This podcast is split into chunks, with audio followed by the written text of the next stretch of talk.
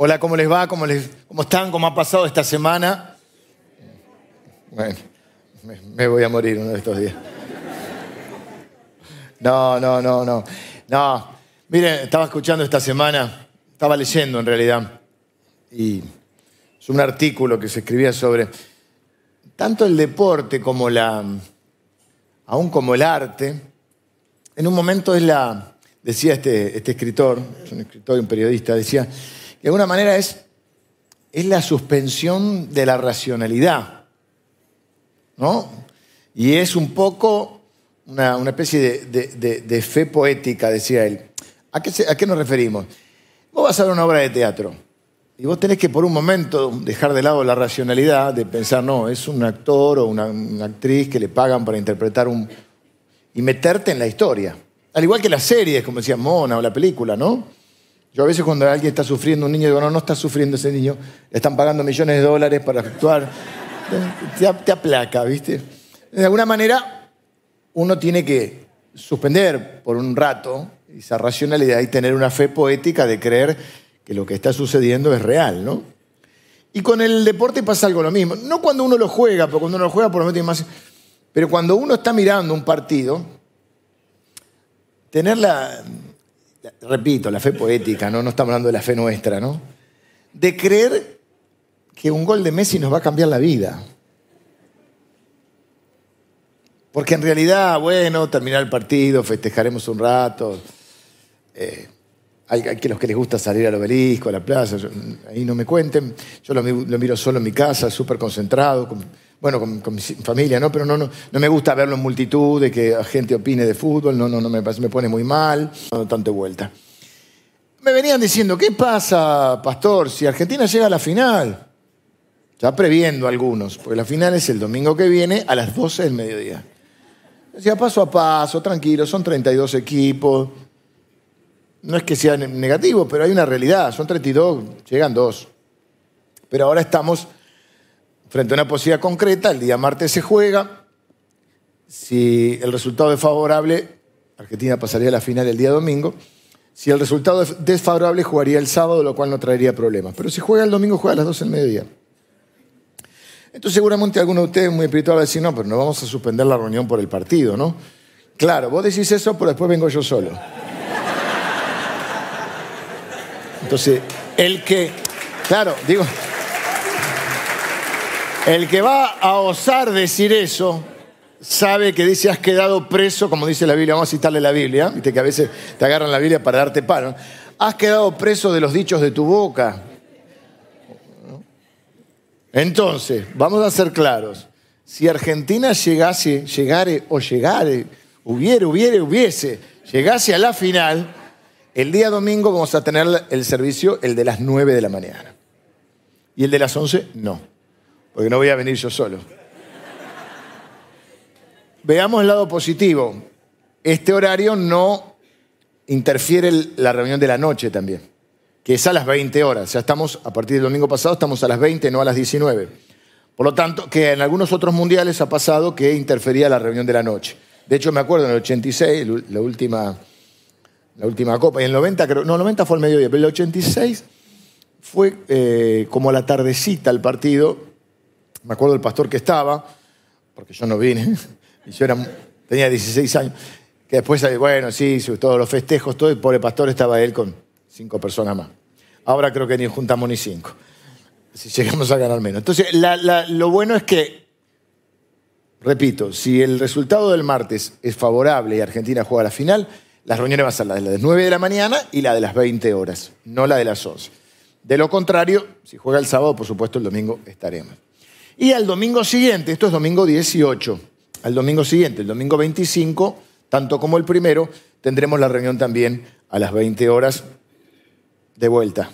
25 a la mañana, no creo que sea muy, este, muy concurrido. Así que vamos a reunirnos por la tarde. Bien, dicho esto, ¿qué más? Bueno, una cosa más que les digo. Si ven a mi esposa por ahí, que está por ahí porque está trabajando, pero como es gringa, trabaja todo el tiempo, felicítenla. O mejor dicho, sí. O sea, amiga, felicidad y a ella te felicito. Porque hoy cumplimos 29 años de casados. Sí. Eh, no es fácil vivir conmigo. Por eso digo, felicítenla a ella. No es fácil vivir conmigo, no ha sido fácil. Eh, a mí me dicen felicidades y a ella te felicito, querida, que te felicito. Pero no, es la bendición más grande que he tenido en esta vida, así que felicítenla y bueno, después ya veremos, este, nos tocó justo domingo, ¿no? Así que ya veremos cómo, cómo celebramos. Bueno, vamos a mirar la palabra de Dios, Hebreos capítulo 11. Hoy nos toca el antepenúltimo héroe de la fe. Hoy vamos a hablar de uno de los, diríamos, de los más renombrados, más conocidos y, más eh, determinantes. Todos los que hemos visto han tenido vidas significativas, han logrado cosas extraordinarias, siendo personas, diríamos, en principio comunes y corrientes, pero vimos que, por ejemplo, en el caso de Abraham, se le dedicaban un montón de versículos y a los demás héroes de la fe un versículo. Hoy nos toca un hombre llamado Moisés, que es tan determinante que de vuelta el libro de Hebreos le dedica varios versículos. Y hemos visto en esta serie que no solo, a ver cómo lo hicieron, está bien, otra vez Romero está. Eh, hemos visto, por ejemplo, el domingo pasado acerca de José, de paso lo pueden encontrar en línea, si alguno no pudo ver, está, eh, está en nuestro canal de YouTube y aprovecho a saludar a todas las personas que nos están eh, acompañando a través de nuestro canal de YouTube. Así que una bendición ahí donde estén, eh, que el Señor les bendiga mucho y gracias por compartir este tiempo con nosotros. Eh, porque hablamos de José y vimos que la vida de José también, una vida maravillosa, llena de, de eventos eh, a los cuales se pudo sobreponer a través de la fe, pero sin embargo lo que veíamos es por qué no solo vemos el héroe de la fe, sino vemos por qué hecho es mencionado en el libro de Hebreos.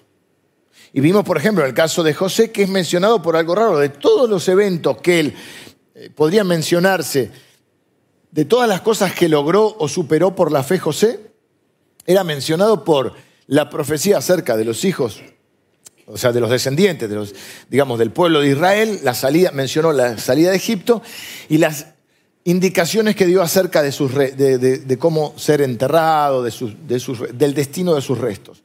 Cosa rarísima porque podíamos haber, y de hecho mencionamos, un montón de eventos de los cuales ya serían dignos de ser mencionados. En el caso de Moisés, el problema que tenemos, porque estamos centrándonos en eso que obtuvieron por la fe, que lograron por la fe y que he mencionado en el libro de Hebreos en el capítulo 11. En el caso de Moisés, el tema que tenemos es que menciona un montón de hechos.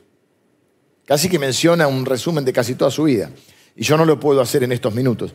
Así que vamos a ver en este caso, la fe a lo largo de la vida de Moisés, ¿qué, qué le permitió a Moisés esa fe? ¿Qué pudo a través de esa fe? ¿Cómo pudo encarar su vida? ¿Cómo pudo transitar su vida a través de esa fe? Vamos a buscar Hebreos capítulo 11. Los versículos que hacen referencia a Moisés comienzan en el versículo 23, que en realidad en el 23 no es la fe de él, sino la fe de sus padres. Va a comenzar diciendo, por la fe Moisés, cuando nació, fue escondido por sus padres por tres meses, porque le vieron niño hermoso y no temieron el decreto del rey. Ven que dice, por la fe Moisés, pero fue escondido. O sea, la fe fue de los papás. Estamos, nos habíamos quedado el domingo pasado con José. José eh, da indicaciones hacia el final de su vida. Luego yo les mencioné, está contado en el libro de Génesis, que eh, José muere y hice mención que al principio del libro de Éxodo, donde se va a contar toda la historia de Moisés, comienza diciendo que se levantó una dinastía, un faraón de una dinastía que no conoció a José. A José. Pasaron muchos años, el pueblo de Israel se había hecho muy numeroso, los egipcios comenzaron a temer que este pueblo pudiera darles una especie, digamos, de revolución, de golpe de Estado y tomarles el poder. Por lo tanto, comenzaron a oprimirlos. Entre esta estrategia de opresión, lo que ellos hacían para que el pueblo de Israel no siguiera creciendo en número es que cuando nacían los hijos varones, los mataban. tenían que entregarlos para matarlos. Por eso ahí dice, por la fe fue escondido por los padres. Moisés nace como hebreo.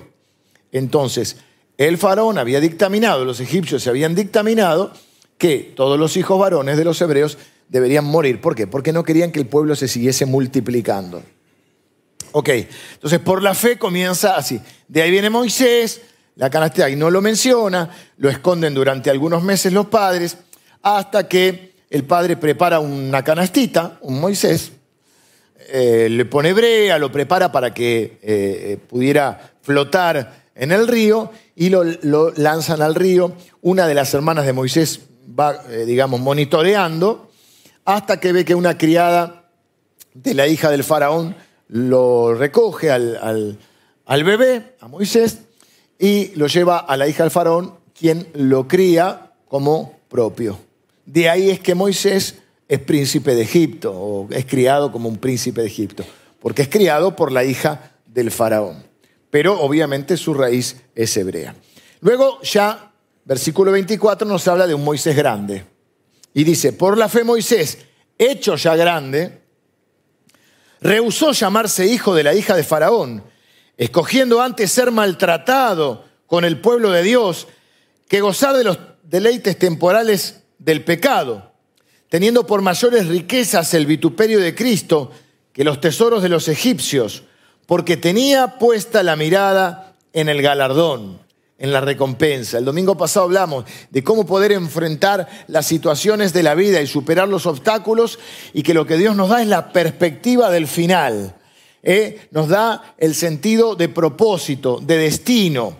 Y nosotros miramos y, vivimos la vida a la luz de la eternidad. No nos aferramos a nada de acá. No vivimos desesperados por las cosas de este mundo porque sabemos que la vida es muy corta y la eternidad es muy larga y que estamos en tránsito, somos pasajeros en tránsito en este viaje de la vida. Este no es nuestra tierra prometida. Hay buenas y malas situaciones que nos toca vivir, pero este no es nuestro destino. Nuestro destino es una eternidad en gloria con Cristo. A la luz de esa eternidad es que podemos enfrentar las situaciones que vivimos. Si fuera una película, vos estás preocupado por el capítulo que hoy te toca o una serie, por lo que hoy estás viviendo.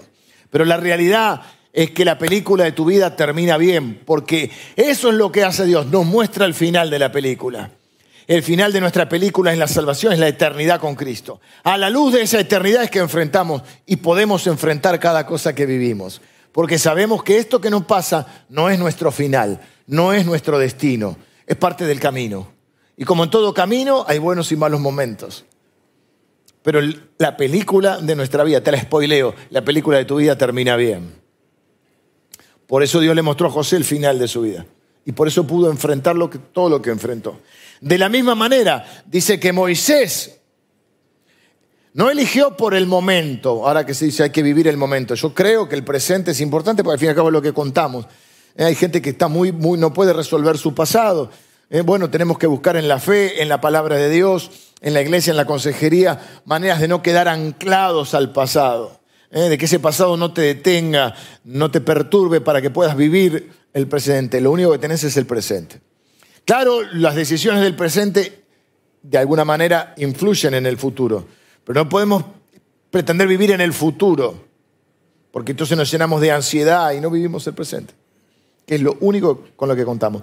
Eso no significa que las decisiones que tomemos en el presente no estén eh, determinadas o no, tomemos esas decisiones sin considerar, sin, sin considerarlo a la luz de los propósitos divinos de Dios. Por eso Él dice que eligió, decidió ser maltratado con el pueblo de Dios que gozar de los deleites temporales del pecado, o sea, de los privilegios que tenía como príncipe, teniendo por mayores riquezas el vituperio de Cristo que los tesoros de los egipcios, porque tenía puesta la mirada en el galardón. Por la fe dejó Egipto, no temiendo la ira del rey, porque se sostuvo como viendo al invisible.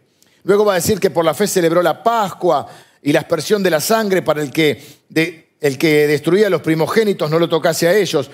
Por la fe pasaron el mar rojo por tierra seca e intentando los egipcios hacer lo mismo fueron ahogados. Por la fe cayeron los muros del Jericó. Ahí ya se va, continúa la historia. Se embaló. Nosotros no vamos a ver todo lo de la Pascua y el Mar Rojo. Bueno, puedo solo mencionar que fue la última plaga, el ángel de la muerte pasaba. Ellos tenían, los hebreos, que sacrificar un cordero, pintar en el dintel de la puerta con la sangre del cordero para que la muerte no pasara por ahí. Toda una figura de lo que hace Cristo en nuestra vida. La sangre del cordero hace que la muerte no pueda tocarte, o no pueda destruirte, mejor dicho.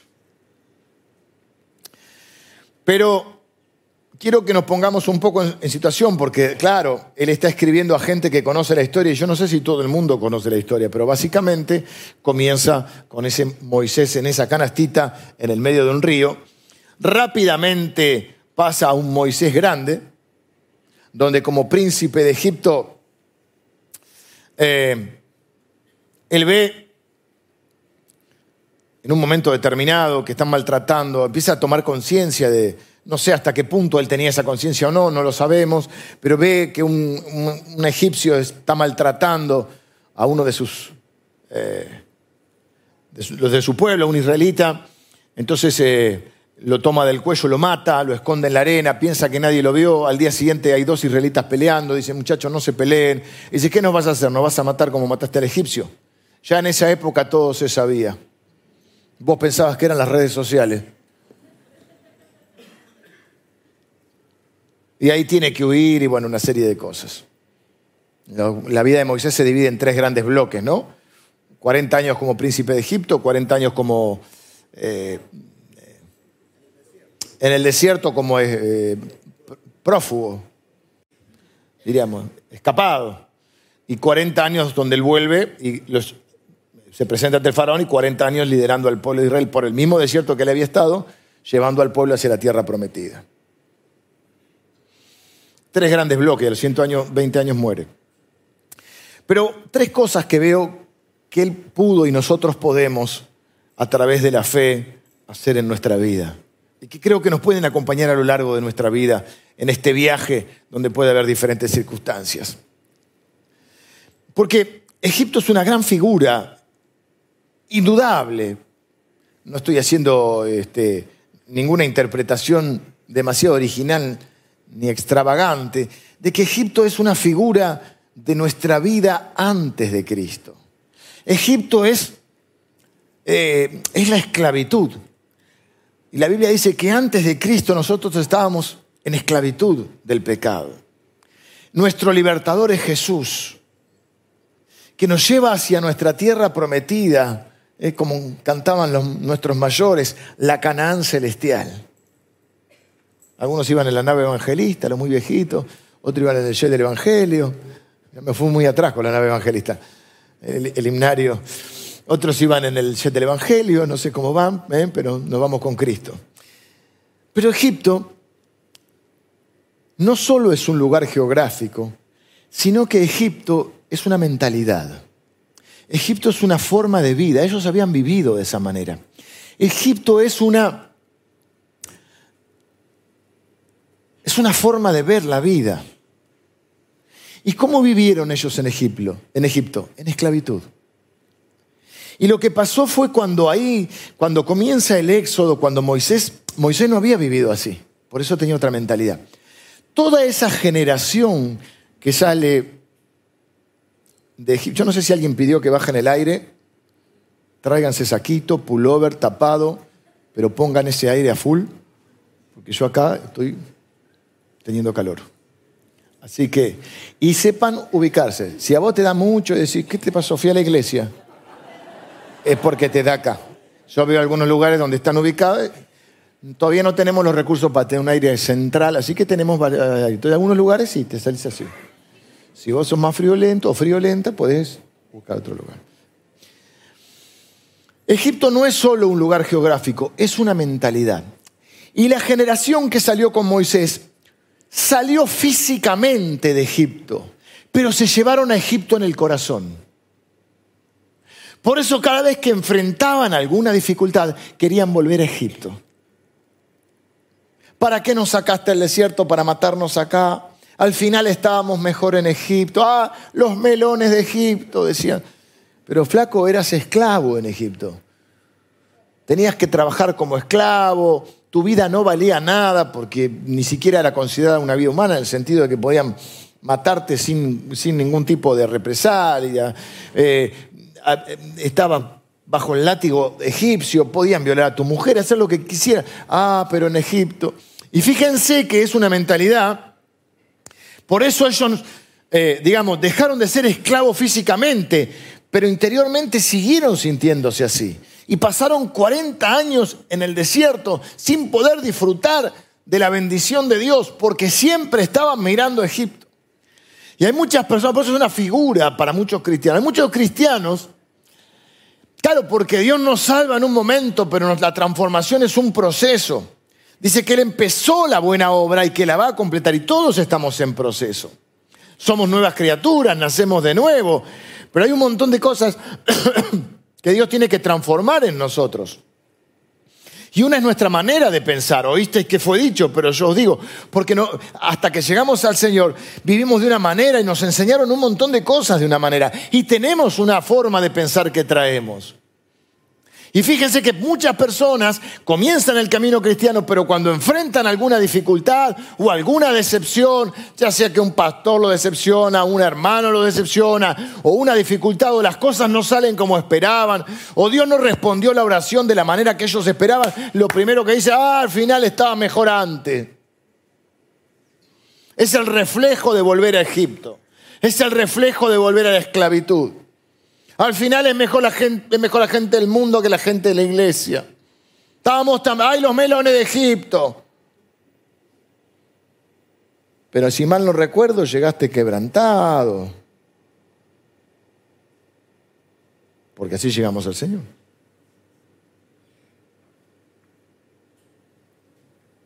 Pero es una mentalidad que tenemos que cambiar. Tenemos que salir de Egipto no físicamente, sino interiormente. Quitar de nosotros todo lo que nos impide, ¿eh? porque salir de Egipto requiere tomar decisiones y acciones concretas, y quitar de nosotros lo que nos limita y encaminarnos por la fe hacia los propósitos de Dios. Una de las cosas que permite la fe, y este es mi primer punto, es que la fe nos permite tomar decisiones. Bueno, todos tomamos decisiones. Nos permite tomar decisiones correctas. Dice que Moisés hecho ya grande, porque ¿quién toma decisión? Bueno, los, pequeños toman algunas decisiones menores. Él no decidió que los padres lo pusieran en, el Moisés. Él no decidió quién lo iba a crear, criar o si iba a ser criado como príncipe de Egipto. Pero hecho ya grande, toma decisiones. Entre ellas dice, rehusó llamarse hijo de la hija de Faraón prefirió ser maltratado con el pueblo hebreo antes que gozar de las comodidades de Egipto y de los tesoros de Egipto. Fácil de decir, difícil de hacer. Porque muchas veces llegamos al Señor y hay cosas en nuestra vida que hay que dejar, pero no queremos dejar. Porque pensamos que eso nos conviene. Dijimos hace un tiempo atrás con, con Abraham, por la fe salió, dejó su tierra, ¿no? Creemos que la fe, nos gusta la fe para obtener, la fe para conquistar, le encanta la palabra conquista a los cristianos, para obtener, ¿eh? pero la fe para dejar no nos gusta tanto. Y a veces lo que Dios te pide es que dejes algo. Ah, esa fe es más difícil. Por lo segundo, que es lo que vamos a ver después, que la fe condiciona, está condicionada, la fe no, perdón, las decisiones está condicionada por nuestros temores pero no me quiero adelantar. Moisés deja, por la fe decide vivir como un hebreo y por la fe decide dejar Egipto. Es una fe que actúa porque espera lo mejor de Dios. Noten que los padres deciden preservarlo, no entregarlo, y dice, no temiendo la ira del rey. Y después dice que por la fe Moisés dejó Egipto, no teniendo, no temiendo la ira del faraón. Ven que para tomar decisiones, uno de los grandes condicionantes es el temor. Estoy procesándolo, por eso lo vamos, lo vamos viendo algunos domingos, porque todavía no lo tengo del todo claro, pero me estoy dando cuenta que lo que más condiciona nuestras decisiones, lo que más condiciona, lo que más se opone a la fe o el obstáculo más grande de la fe, me parece que no es la duda, me parece que es el temor. Es uno de los temas que más habló Jesucristo acerca del temor. Ustedes saben que es uno de los temas que Jesús más habló en la Biblia. La Biblia, en toda la Biblia está, no teman, no temáis. Antiguo Testamento, Nuevo Testamento, Jesús, no tengan miedo, no se turbe vuestro corazón y tengan miedo, no teman. Y siempre nos da la razón, porque yo estoy contigo. No es un, no, las cosas van a mejorar. Siempre ese no temas va acompañado porque yo estoy contigo. Porque lo que condiciona nuestras decisiones, lo que choca con la fe, no es la duda, porque la duda, la fe puede superar la duda, también puede superar el temor. Pero lo que más fuerte se opone a la fe es el temor. Y noten que en las dos decisiones que menciona, o las tres, la decisión de los padres, la decisión de él de rehusarse a vivir como príncipe de Egipto y la decisión de salir de Egipto, en las tres se menciona, no tener no temiendo, dice. No temiendo tomó esa decisión. Yo no sé si somos conscientes de la importancia que tienen nuestras decisiones en la vida. Hay decisiones más importantes que otras, por supuesto. Se calculan los que hacen estadísticas que más o menos tomamos por día 2.500 decisiones. Imagínense si alguien está en un lugar más de decisión o de responsabilidad, toma más decisiones. Algunas son más importantes que otras, aunque todas de alguna manera son importantes. Hay, grado las grandes decisiones de la vida, ¿no? Hay algunas que son importantes. Hay momentos que vos decís, están grabados en tu mente y en tu corazón, yo tomé esta decisión y marcó el rumbo de mi vida. También hay decisiones que a veces nos hacen eh, sufrir bastante o arrastramos con consecuencias de esas decisiones, ¿no? Si hay algo que tenemos que tener claro cuando tomamos decisiones, es que nuestras decisiones tienen consecuencias y que no es lo mismo desear que decidir. Hay gente que cree que porque va a desear algo, las cosas van a cambiar. Las cosas no cambian porque vos desees algo. Las cosas cambian cuando decidís cosas. Para bien o para mal.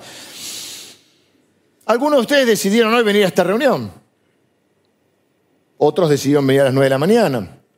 Decidieron si tomar, bueno, espero que hayan decidido tomar un baño. van a decidir qué comer, qué desayunar. Claro, parecen decisiones menores, aunque a veces la vida está compuesta por decisiones menores y no son tan menores. Porque a veces la vida no son todo las grandes decisiones, sino que hay un conjunto de decisiones que tomás cada día que te levantás que son importantes. Pero a veces no somos conscientes del poder. Yo pienso que si fuéramos conscientes del poder de, cada decisión, no sé, estaríamos en shock permanente. Una decisión cambia no solo tu vida o las decisiones, no solo cambian tu vida, sino que también afectan a la vida de los que te rodean y eso también tienes que tenerlo presente. Y a los que más va a afectar tus decisiones es a los más cercanos, es decir, a los que más amás. Tus decisiones afectan la vida de tus hijos, la vida de tu familia, Pequeños detalles, parecen pequeños detalles. ¿Dónde decidís vivir? Va a tener un montón de implicancias para tus hijos. ¿Cuáles son los parámetros para decidir? ¿Solo el dinero? ¿Solo el trabajo? ¿A costa de qué? ¿Solo la mejora económica? No, porque en Suiza, hay, un hermano que nos sigue de Suiza, si nos está viendo le mando un abrazo. No hay ningún problema con eso. El tema es si estás decidiendo por el temor, por la conveniencia o por lo que crees que es de Dios. Porque hay muchas cosas en juego. ¿Qué colegio van a ir tus hijos? ¿Qué iglesia van a ir? Miren, muchos de los que estamos acá, sin ir más lejos, hemos conocido a nuestra esposa, a nuestro esposo en la iglesia. Alguno diría para bien o para mal.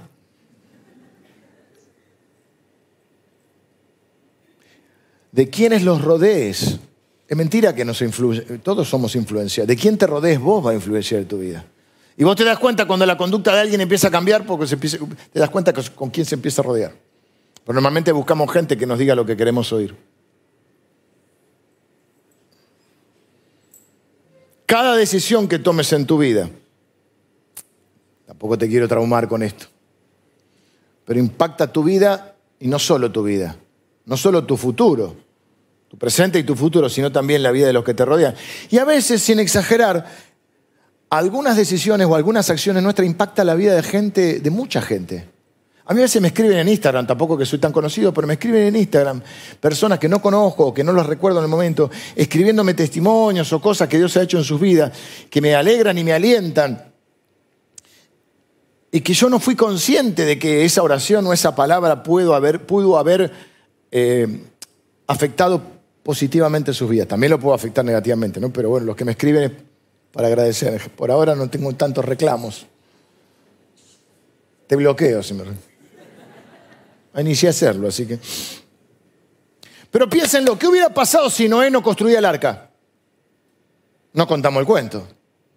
¿Qué hubiese pasado si Abraham no salía sin saber a dónde iba? Creyéndole a un Dios que apenas conocía. ¿Qué hubiera pasado si Moisés no, se negaba a, a ser un hijo, considerado hijo de la hija del faraón y libertar al pueblo de Israel? ¿Qué hubiera pasado si Jesús no decidía ir a la cruz? Nadie me quita la vida, yo la doy. ¿Qué hubiera pasado si tus padres, fueran lo que fuera, haya hecho para bien o para mal? ¿Qué hubiera pasado si tus padres no se hubieran conocido y no hubieran decidido tenerte? Ahora que está este tema, ¿no? La decisión personal. ¿Qué hubiera pasado si no hubieran decidido? No estarías acá. Y así podríamos estar todo el día. Tomar decisiones por fe es decidir por lo correcto. En nuestro caso, los hijos de Dios significa decidir por lo que creemos que es lo que Dios quiere que decidamos. Y no siempre es fácil. Esto se le atribuye a Luther King, no sé si es de Luther King. Dice, la cobardía pregunta, ¿es seguro? La conveniencia pregunta, ¿es políticamente correcto? La vanidad pregunta, ¿es popular? Pero la conciencia pregunta, ¿es correcto? Y llega un momento en tu vida en que uno debe tomar una posición que no es ni segura, ni política, ni popular, pero uno debe tomarla porque es lo correcto. Y yo creo que eso es lo importante cuando vamos a tomar decisiones, cuando hablamos de la fe. Buscar la dirección de Dios y en un momento decidir. Y lo dice la Biblia que lo que Dios mira es el corazón. Por supuesto que hay que tomar decisiones y que corremos riesgo de equivocarnos. Y todos nos equivocamos y todos fallamos. Pero creo que lo que nos deja tranquilos y creo que lo que Dios mira es cuando en el, en el momento de tomar la decisión, tu deseo fue, o tu convicción en ese momento, fue hacer lo que creías que era correcto, lo que creías que Dios quería. Y yo creo esto lo digo, tal no se escucha a nadie. Que aún Dios sabe bendecir decisiones equivocadas si las tomaste con ese corazón. No lo demos como la teología de sistemática. Pero yo creo que cuando dice que Dios mira el corazón, cuando uno, porque si no, no podíamos tomar decisiones, a veces nos equivocamos y Dios sabe. Pero cuando en tu corazón estuvo el deseo, mira, yo Señor creo que con esto te estoy honrando. Creo que esto es lo... Porque hay decisiones que sabemos lo que está bien y lo que está mal. Y sobre todo los cristianos. Algunos cristianos creen que para las decisiones, para la vida, hay tres caminos. Hay un camino ancho donde van los pecadores, los perdidos. Hay uno angosto para los pastores. ¿Cómo un pastor puede hacer eso? ¿No? El pastor tiene que andar por ese camino. Y hay uno intermedio, medio anchín, que vamos todos medio a los tumbos ahí. Eh, eh La vida cristiana, la vida secular, ese invento ahí loco, y bueno, vamos por ahí. Pero la Biblia de Jesús habló de dos caminos. Lo importante no es el camino que tomes, sino a dónde te lleva. Uno te lleva a la perdición, otro te lleva a la vida. Ahora, los cristianos en muchas de esas decisiones sabemos lo que está bien y lo que está mal. Y Dios nos ha dado, por si fuera... Todos los seres humanos tienen algo de imagen de Dios, por eso tienen conciencia. Aquellos que no tienen conciencia ya entramos en una eh, psicopatía, en alguna cosa así. Pero los hijos de Dios tenemos el Espíritu Santo. Él nos enseñará todas las cosas, Él nos guiará toda verdad. O sea que la mayoría de las decisiones en nuestra vida sabemos lo que está bien y lo que está mal. El problema es que el camino es muy angosto. Ya lo dijo Al Pacino en Perfume de Mujer. Y en las cosas que no sabemos, como hay cosas que no están, ni, no están ni bien ni mal, ¿qué hago? Cambio de trabajo, me mudo, vivo acá, vivo allá. Bueno, ahí es donde debemos buscar la dirección de Dios, pero debemos que tener esa conciencia, decir, esto es lo que Dios quiere, esto yo... En un momento tenés que tomar la decisión y podés equivocarte, pero que lo hagas con esa conciencia, por la fe. de creer que eso es lo que Dios quiere. No si es tu conveniencia, no si es lo que la situación indica. Por supuesto, esos son, son factores que influyen en la decisión, pero sobre todo esto. Esto es de Dios. Cuando los cristianos decimos, es de Dios. Este trabajo es de Dios. Esta, esta oportunidad es de Dios. Por eso la fe nos permite, número dos, derrotar el temor. Una fe que toma decisiones y una fe que no teme o que supera el temor. Porque el temor es el gran condicionante a la hora de tomar decisiones. Nos esclaviza, nos frena, nos detiene. No dejes que el temor determine o condicione tus decisiones. Lo podemos tener, podemos sentir temor, pero sobreponernos y tomar la decisión. ¿Cuáles son los temores? Temor número uno, temor a, a perder lo que tengo. Temor a perder lo que tengo. Soy el príncipe de Egipto. Ahora voy a ser, vas a ser el líder que si tuviera el chavo acá diría de una chusma, de un grupito de esclavos que nadie valora. Perder todos los privilegios, lo dice Hebreo, por la fe. Prefirió eso antes que los deleites temporales y los tesoros de los egipcios. La fe que el temor cuál es? Perder lo que tenemos. El otro temor es a no tener lo que queremos. Y si yo sigo este camino, me voy a perder de estas posibilidades, de tener estas cosas que me gustaría tener. Cosas o lo que fuera. Temor a perder lo que tengo, temor a no tener lo que quiero. Y el tercer temor es a tener lo que no quiero. ¿Se entiende eso? Por ejemplo, se puede ver de los lados, pero bueno, nadie quiere tener acá una enfermedad. Temor a que te venga algo que no querés. Son los tres temores. En general nuestras decisiones están condicionadas por eso, no tanto por la duda, sino por el temor. La fe nos permite tomar las decisiones correctas. ¿Por qué? ¿Por qué no tenemos, por qué podemos superar el temor? Porque sabemos que nuestra tarea es tomar la decisión, o sea, dejarnos guiar por Dios. El resultado es de Dios. Ese es el punto. La fe lo que te hace saber es que el resultado es de Dios y que de Dios de todo va a sacar algo bueno. Dios sabe bendecir. Aún las decisiones si están equivocadas, pero si fueron hechas con el deseo de honrar a Dios. El gran problema de la ansiedad, de, todo lo que nos, pone mal, es lo que yo llamo la ilusión del control. Es decir, creer que podemos controlar esas cosas. Y hay un montón de cosas en tu vida que no podés controlar. Sí podés tomar las decisiones correctas, sí podés cuidarte eh, y comer más sano y vivir, para vivir mejor, pero vos no podés determinar qué día vas a morir. No podés, no podés saber si te vas a enfermar o no. Claro, podés tomar las decisiones, vea, parecen pequeñas, qué vas a desayunar cada día, qué vas a cenar, si vas a, cuidarte si, o no te vas a cuidar. Pero llega un momento que eso está fuera de tu alcance. Vos podés trabajar montón, pero algunos resultados están condicionados por un montón de cosas, de la economía, del país, de, un montón de, factores que no manejás. Vos podés construir una relación con alguien, pero vos no podés manejar a la otra persona. Entonces lo que nosotros podemos hacer, mira, cada temor que viene a tu vida es una oportunidad de acercarte a Dios o de alejarte de Él. Todos luchamos con los temores. No es cierto que, el que no tiene temores es inconsciente. Lo que es no dejarte esclavizar por el temor y no dejarte condicionar en las decisiones, sino decir, tomar las decisiones por la fe. La fe, ¿qué es lo que hace? La fe no es creer que Dios existe, ¿eh? porque eso... La fe es confiar en la bondad de Dios, en el control de Dios y que en las cosas que nosotros no tenemos control, Él tiene el control que los resultados son de Él. Por eso es una fe que espera lo mejor, porque sabe que está en manos de Dios, que el consuelo, la esperanza y la ayuda vienen de Él. Hay muchas cosas que están fuera de tu control, más de lo que vos imaginás. No digo que seamos irresponsables, digo que seamos razonables. No es pecado prepararnos para el futuro, por el contrario, hay que prepararse. Pero si tratamos de controlarlo todo, vamos a entrar en temor y en ansiedad ansioso porque asumimos una posición que está reservada a Dios. Él es el soberano. ¿Qué te preocupa en este momento? No quiero amargarte, pero ¿qué te preocupa en este momento?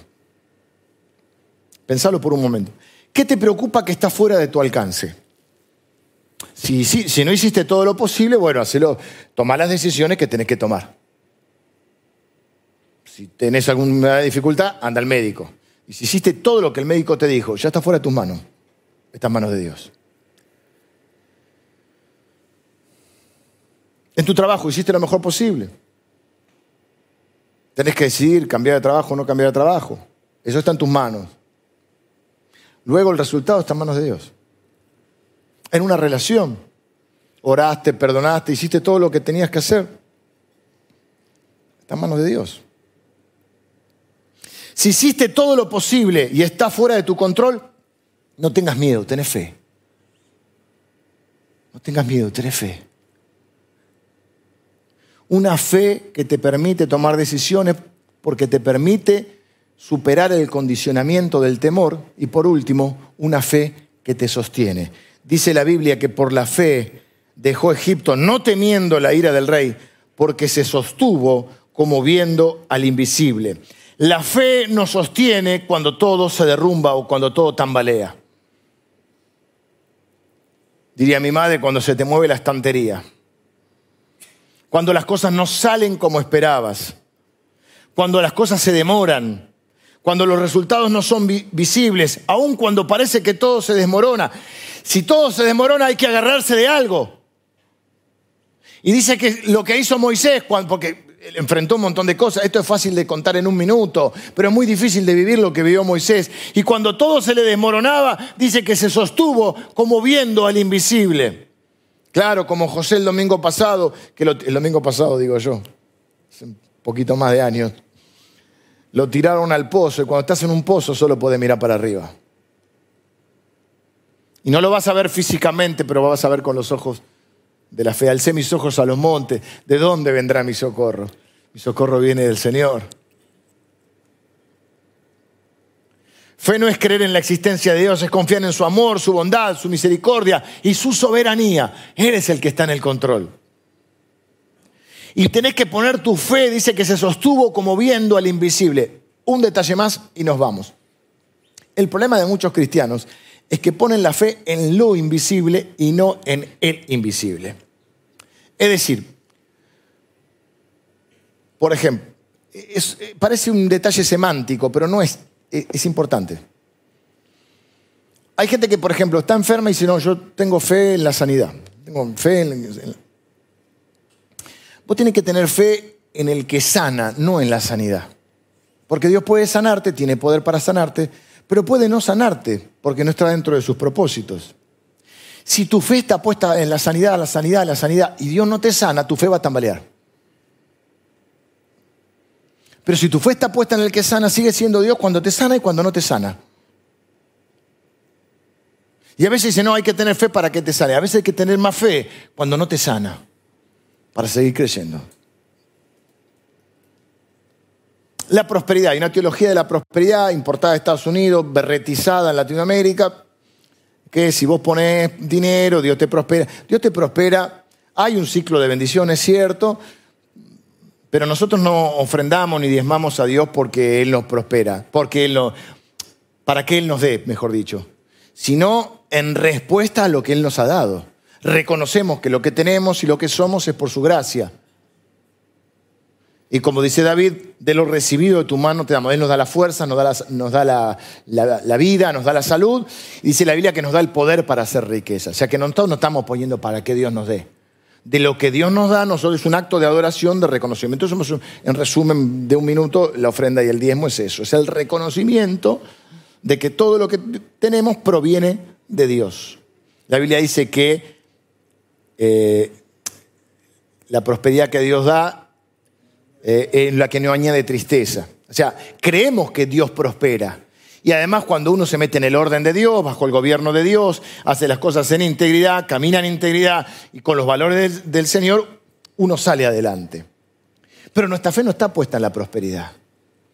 Porque también en la vida nos puede tocar que pasen, pasar tiempos de dificultad económica, de escasez.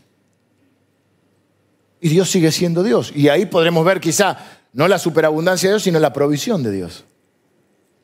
Pero nuestra fe no está puesta en la prosperidad, nuestra fe está puesta en el que prospera. ¿Ven la diferencia? Parece mínima, pero no es mínima. Porque no está puesta en, algo, está puesta en alguien. Él no se sostuvo como viéndolo o esperando lo invisible. Es cierto que la fe es la certeza de lo que se espera, la convicción de lo que no se ve. Pero nuestra fe está puesta en una persona, en Dios.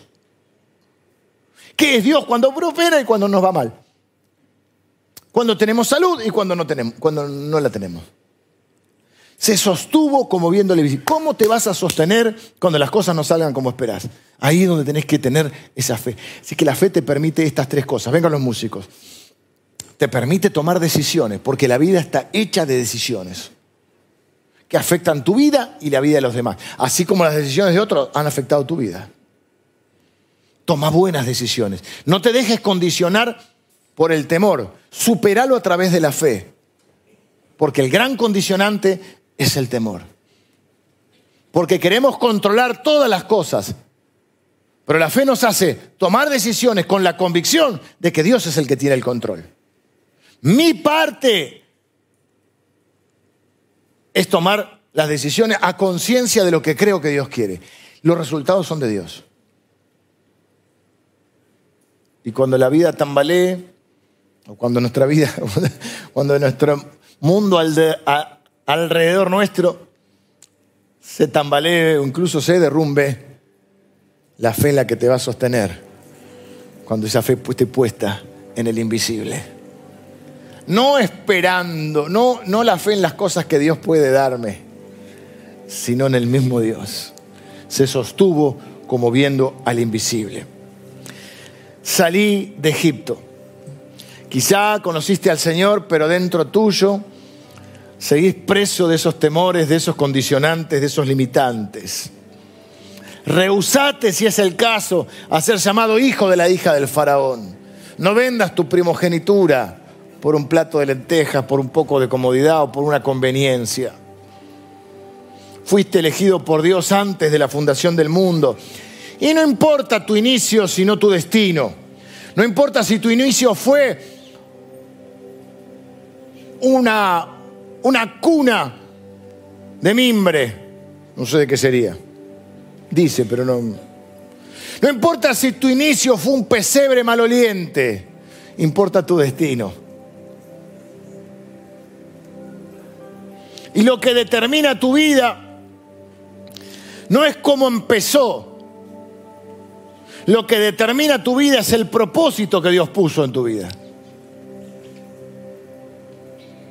Es mirarlo a la luz del final de la película. Y los propósitos de Dios tienen que ver con lo que Dios pensó cuando no existía ni el tiempo ni, ni el mundo había sido creado antes de crear los cielos y la tierra. Dice la Biblia que Dios nos eligió y que lo hizo con propósito. Viví para ese propósito. Y alguien dice, pastor, yo no sé cuál es el propósito. Bueno, quizás no sepas cuál es el propósito específico o tan detallado. Y yo no sé si a veces es tan así, tan dogmático. Lo que sí sé es que Dios nos puso en esta tierra, dice la Biblia, para alabanza de su gloria. Nos puso para que vivas una vida que honre a Dios una vida que honre a Dios. Así como Él es nuestro Dios, a Él le gusta llamarse Dios nuestro. Yo soy el Dios de Abraham. No era perfecto Abraham, pero Él dijo yo soy el Dios de Abraham. Yo soy el Dios de Jacob. Jacob menos que Abraham, menos perfecto que Abraham, pero soy el Dios de Jacob. Soy el Dios de Isaac. Y Él es nuestro Dios. Viví una vida para que Él diga, yo soy, lo va a hacer. Él lo va a vivir a través tuyo. Pero créele por la fe.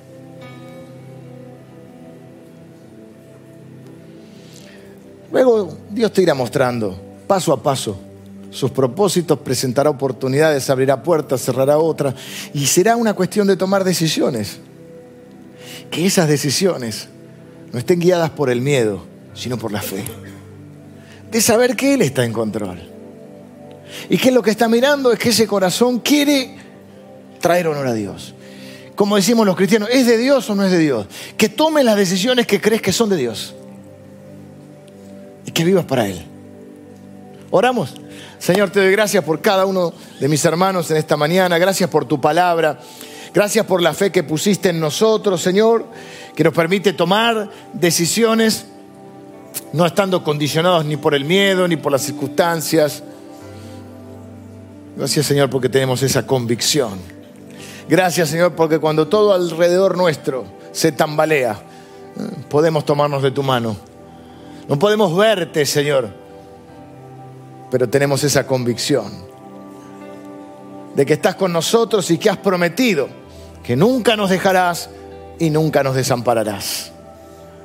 Gracias, Señor, porque tu palabra es verdad, porque tu amor es infinito, tu gracia